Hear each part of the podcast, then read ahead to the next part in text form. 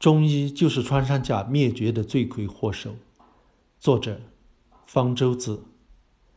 在《拯救穿山甲的唯一办法》一文中，我谈到了要保护穿山甲、避免穿山甲灭绝的唯一办法是禁止用穿山甲鳞片做中药。有一个人大代表也提出建议，呼吁禁止用穿山甲鳞片做中药。我看了他的建议，基本上是根据我的说法。有好几个句子都是一模一样的，但是也有一个政协委员提出不同意见，是一个中医药大学的教授。这个当然涉及到中医自身利益的问题。我们来看看这个中医提出了什么理由来反对禁止用穿山甲鳞片做中药。这个中医教授说，中医不倡导人们吃穿山甲，而是用穿山甲的鳞片入药。那些吃穿山甲的人与中医没有关系。这意思是吃穿山甲肉和用穿山甲鳞片做中药是两回事。穿山甲是因为人们吃肉给吃的快灭绝的，不能把穿山甲灭绝的责任怪给中药。实际上，要取穿山甲鳞片，同样也要杀死穿山甲，而且中国市场对穿山甲鳞片的市场比穿山甲肉大得多，而且还是合法销售使用，这才是导致穿山甲被大量杀害、濒临灭绝的主要原因。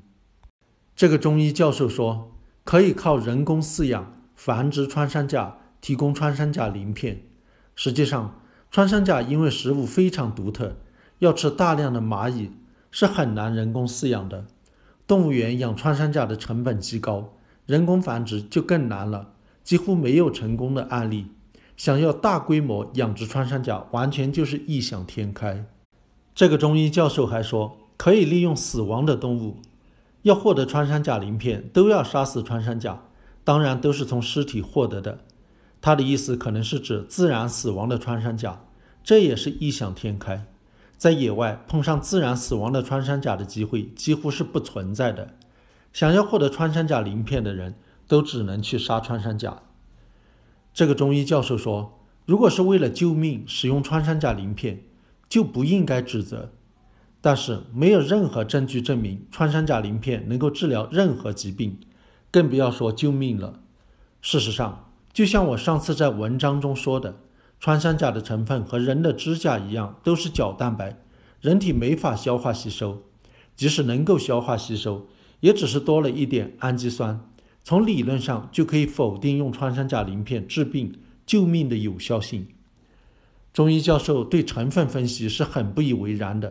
他举了一个例子，说他曾治疗过一个酒精性肝硬化、生命垂危的病人，最后严重抽搐、痛不欲生，吃了几斤山羊角粉都停不下来。后来吃了一点羚羊角粉，就马上停止了抽搐。虽然山羊角和羚羊角成分一样，但是一个无效，一个有效。中医最喜欢举神奇的病例证明疗效，但是现代医学早就知道了。个案是不能证明疗效的，需要做严格的临床试验。而且这个例子举得非常愚昧。抽搐是肌肉持续收缩导致的，但是肌肉不可能一直收缩，收缩一会儿就会麻痹，并不存在一直抽搐停不下来的情况。所以这个例子很可能是胡编的，靠胡编神奇病例为中医辩护是中医特色。